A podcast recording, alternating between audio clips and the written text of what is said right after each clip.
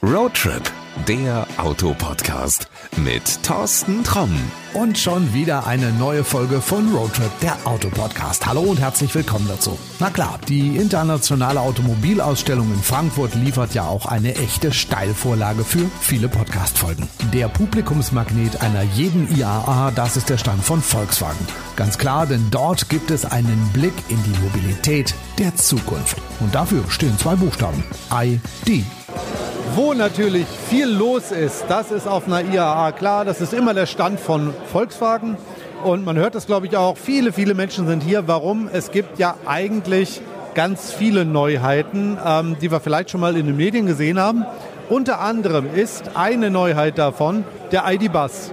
Markus Arendt, der steht daneben, der kennt sich mit diesem Auto aus. Markus, der Startschuss jetzt für den ID-Bus war es ja nicht. Das Auto habe ich ja schon in Hannover gesehen. Genau, in Hannover haben wir letztes Jahr auf der IAA äh, sogar noch eine weitere Variante gezeigt, den, den wir jetzt hier hinter uns haben, den gelb-weißen People Mover nennen wir ihn immer. Der ist der klassische Wagen für die Familie, weil er mit Sitzen ausgestattet ist und auf der IAA haben wir den Cargo vorgestellt der natürlich, wie das der Name schon sagt, vor allen Dingen für den Nutzfahrzeugkunden interessant ist, weil er Laderaum bietet. Also das Auto, was ich hier sehe, ist jetzt mehr oder weniger der legitime Nachfolger des legendären Samba. Da geht definitiv in die Richtung, wenn man sich das Design genau anschaut, dann erkennt jeder auf den ersten Blick die Wurzeln des T1. Das ist eine absolute Reminiszenz an das, was wir damals schon geschafft haben, vor so vielen Jahren ein absolutes Kultobjekt zu schaffen. Und äh, das erkennt man hier gerne wieder. Das äh, weckt Emotionen. Das ist äh, einfach ein tolles Beispiel dafür, wie eine Neuinterpretation eines alten Designs ausschauen kann. Ich habe eben gehört, irgendeiner sagte, ach, das ist ja nur eine Studie, was da steht. Du als Experte, ist das nur eine Studie oder ist es das Auto, was ich hinterher kaufen kann? Bei uns sind Studien immer ein Angebot. Also wir wollen, dass der Kunde uns die klare Antwort darauf gibt, ob er dieses Angebot annehmen möchte. Und insofern haben wir ein ganz tolles Feedback bekommen, als wir das erste Mal den ID-Bus gezeigt haben. Das ist jetzt auch schon eine ganze Weile her und haben daraufhin, nachdem wir dann die zweite Variante, den eben erwähnten Cargo auch gezeigt haben, sehr schnell im Unternehmen das äh, Feedback bekommen, dass wir dieses Auto auch bauen können, so wie wir es bauen wollen. Also das heißt, dieser, wie er hier jetzt da steht, wird irgendwie auch so bald beim Händler stehen. Dieser ID-Bus, so wie er jetzt hier steht, wird in naher Zukunft, und wir reden über das Jahr 2022, tatsächlich auch beim Händler stehen. Ja, wir freuen uns alle schon sehr. Das kann ich mir vorstellen. Aber als Experte, verrat mir mal, was ist das auf dem Armaturenbrett? Ich würde jetzt sagen, das sieht aus wie ein Gartenzwerg oder sowas. Genau, das ist, äh, wer, wer unsere Marke kennt, der weiß, dass wir durchaus Sinn für Humor haben. Das ist ein meditierender Gartenzwerg, der ähnlich wie, vielleicht erinnerst du dich, es gab früher diese Wackeldackel auf der Hutablage, der sich also, wenn du, wenn du fährst, dann halt auch mitbewegt. Ist ein ständiges Schmunzeln, wenn man das Fahrzeug äh, bewegt, bewegt sich halt unser meditierender Gartenzwerg mit und zeigt einfach auch äh, unseren Sinn für Humor. Du hast eben gesagt, Autos, die hier stehen, sind seriennah, also das heißt, der Gartenzwerg kommt mit. Das wäre eine ganz schöne Idee, nehme ich gerne mal mit und äh, bespreche das mit den Leuten, ob das eine Möglichkeit wäre, dass man den hinterher auch noch für den ID-Bus, wenn er in Serie kommt, auch kaufen kann. Aber finde ich eine gute Idee. Ja, du, wenn es soweit ist, also wenn Gartenzwerg oder ohne Gartenzwerg, dann werden wir mit Sicherheit nochmal drüber reden. Ich sage erstmal vielen Dank, entlasse dich hier in die Menge, in die vielen Leute, die noch 100.000 Fragen haben. Ähm, mich würde allerdings noch der ID3 interessieren. Da gebe ich dir super gerne meine liebe Kollegin Sonja Tütschka, äh, die steht da drüben und die kommt gleich und erklärt dir was zum ID3. Tschüss. Okay, du bleibst beim Gartenzwerg und ich bin weg. Danke. Okay, tschüss Thorsten. Und dann machen wir gleich den fliegenden Wechsel. Und wenn wir über ein Auto reden, dann setzen wir uns am besten rein.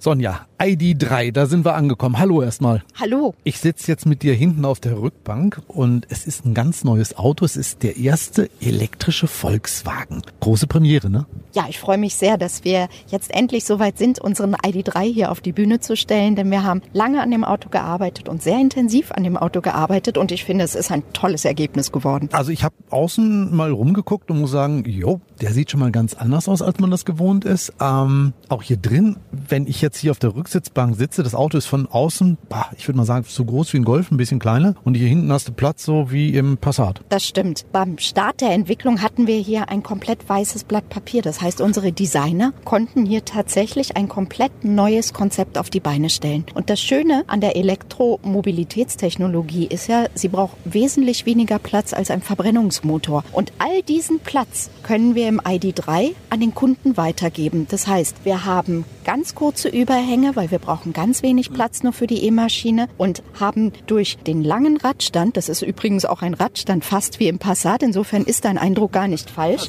Wir haben durch den langen Radstand natürlich wahnsinnig viel Platz im Innenraum. Wir konnten hier zum ersten Mal ein Auto nicht um den Motor herum bauen, sondern um den Kunden, um den Fahrer und die Passagiere. Dann muss der Kunde ganz schön groß und dick gewesen sein, so viel Platz wie hier drin ist. Sag mal, für wen ist dieses Auto denn gedacht? Bislang haben wir immer gesagt, so Elektroautos sind so Zweit- oder Drittwagen, wo man vielleicht mal in eine Stadt mitfährt, wo man die Kinder in den Kindergarten bringt oder so. Ist der ID3 so ein Zweit- oder Drittwagen? Heißt er darum drei, weil er der Drittwagen ist? Das ist eine lustige Frage. Nee, der ID3 ist tatsächlich absolut erstwagentauglich. Und das kommt durch seine große Reichweite. Wir haben bis zu 550 Kilometer Reichweite mit der größten Batterie und damit ist er absolut langstreckentauglich und wie du siehst, für alle Zwecke vorbereitet. Ähm, jetzt kommen die Kritiker wieder, die sagen, ja komm, aber so die Batterie reicht so weit, ja auf dem Papier, aber in Wirklichkeit, wenn ich da bergauf, bergab mitfahren muss, dann tut sie das nicht. Du bist mehrfach, glaube ich, schon gefahren. Sag mir, wie weit reicht er? Er reicht tatsächlich so weit, aber natürlich ist es immer abhängig vom persönlichen Fahrstil, von der Außentemperatur, von den Gegebenheiten. Aber wir haben diese 550 Kilometer nach WLTP gemessen, der sehr viel näher ist am tatsächlichen Fahrverhalten eines Verbrauchers, als das früher beim NEFZ der Fall war. Also das heißt 500 Kilometer in den Alpen geht. Das ist natürlich abhängig von der Fahrweise, aber grundsätzlich kann das gehen, ja. Das müssen wir irgendwann mal ausprobieren. Wir fahren irgendwann mal durch die Alpen und gucken, ob 550 sind ne? Kilometer reichen. Genau, da freue ich mich drauf. Das machen wir gerne. Ich bin sehr gespannt. Das Besondere bei dem Auto ist ja, er soll diese magische Grenze von 30.000 Euro nicht berühren. Was kriege ich denn dafür? Ein Lenkrad und vier Räder? Dafür kriegt man schon ein sehr ordentlich ausgestattetes Fahrzeug. Natürlich kann man sich immer noch mehr Optionen hineinbestellen, so dass sich jeder Kunde tatsächlich seinen ID zusammenstellen kann. Und das ist gleichzeitig das Besondere am ID3. Wir bieten ihn später nicht nur mit einer Batteriegröße an, sondern mit drei unterschiedlichen Batteriegrößen. Und unter 30.000 wird natürlich dann die Einstiegsbatterie sein mit 330 Kilometer Reichweite. Aber das ist halt das Besondere am ID3, dass tatsächlich der Kunde, der sagt, Mensch, ich bin ohnehin nur im Stadtgebiet unterwegs, ich brauche gar nicht so eine große Reichweite, der muss dann auch nicht die große Batterie bezahlen, sondern er bezahlt nur das, was er auch wirklich braucht. Sag mal was anderes. Ähm, ich habe gerade so überlegt, wenn dieses Auto so das erste Auto ist, wird der ID3 der, hm, ich sag jetzt mal, elektrische Nachfolger des Golf werden? Also des Käfer kann er nicht werden. Der Käfer ist einfach ein Auto gewesen, was die Menschen überhaupt mobil gemacht hat. Wir sind ja alle mobil, also wir fahren ja alle mit dem Auto, aber so dieser Wechsel vom Käfer auf den Golf, das war ja auch schon mal so ein, so ein ganz großer Schritt. Also die Älteren, so wie ich unter uns, die können sich da noch dran erinnern, dass das halt eben was Besonderes war. Meinst du, das wird jetzt mit dem ID3 genauso sein oder ist das ganz was anderes? Wir starten mit dem ID3 auf jeden Fall in ein komplett neues Zeitalter.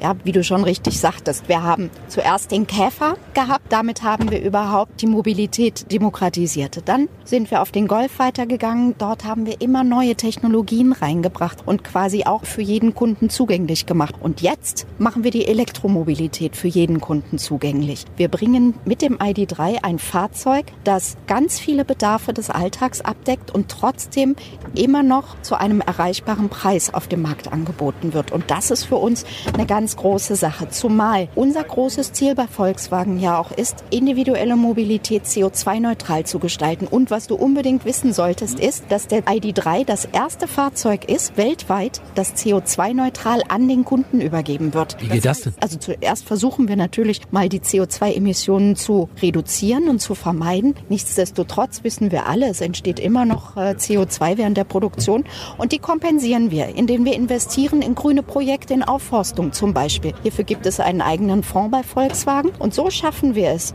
dass wir dieses Fahrzeug tatsächlich an den Kunden CO2-neutral übergeben können. Das heißt, wenn du dann auch nur grünen Strom lädst, dann kannst du sicher sein, dass dein Fahrzeug über den gesamten Lifecycle CO2-neutral sein wird. Da ich ja nun aus einer ländlichen Region komme, könnte ich das tatsächlich machen. Also zum Beispiel auf dem Carport äh, eine Photovoltaikanlage drauf bauen und dann bin ich meine eigene Tankstelle. Äh, doof wäre jetzt, wenn ich mein eigenes Kernkraftwerk irgendwie im Garten baue. Das wäre dann nicht so zielführend.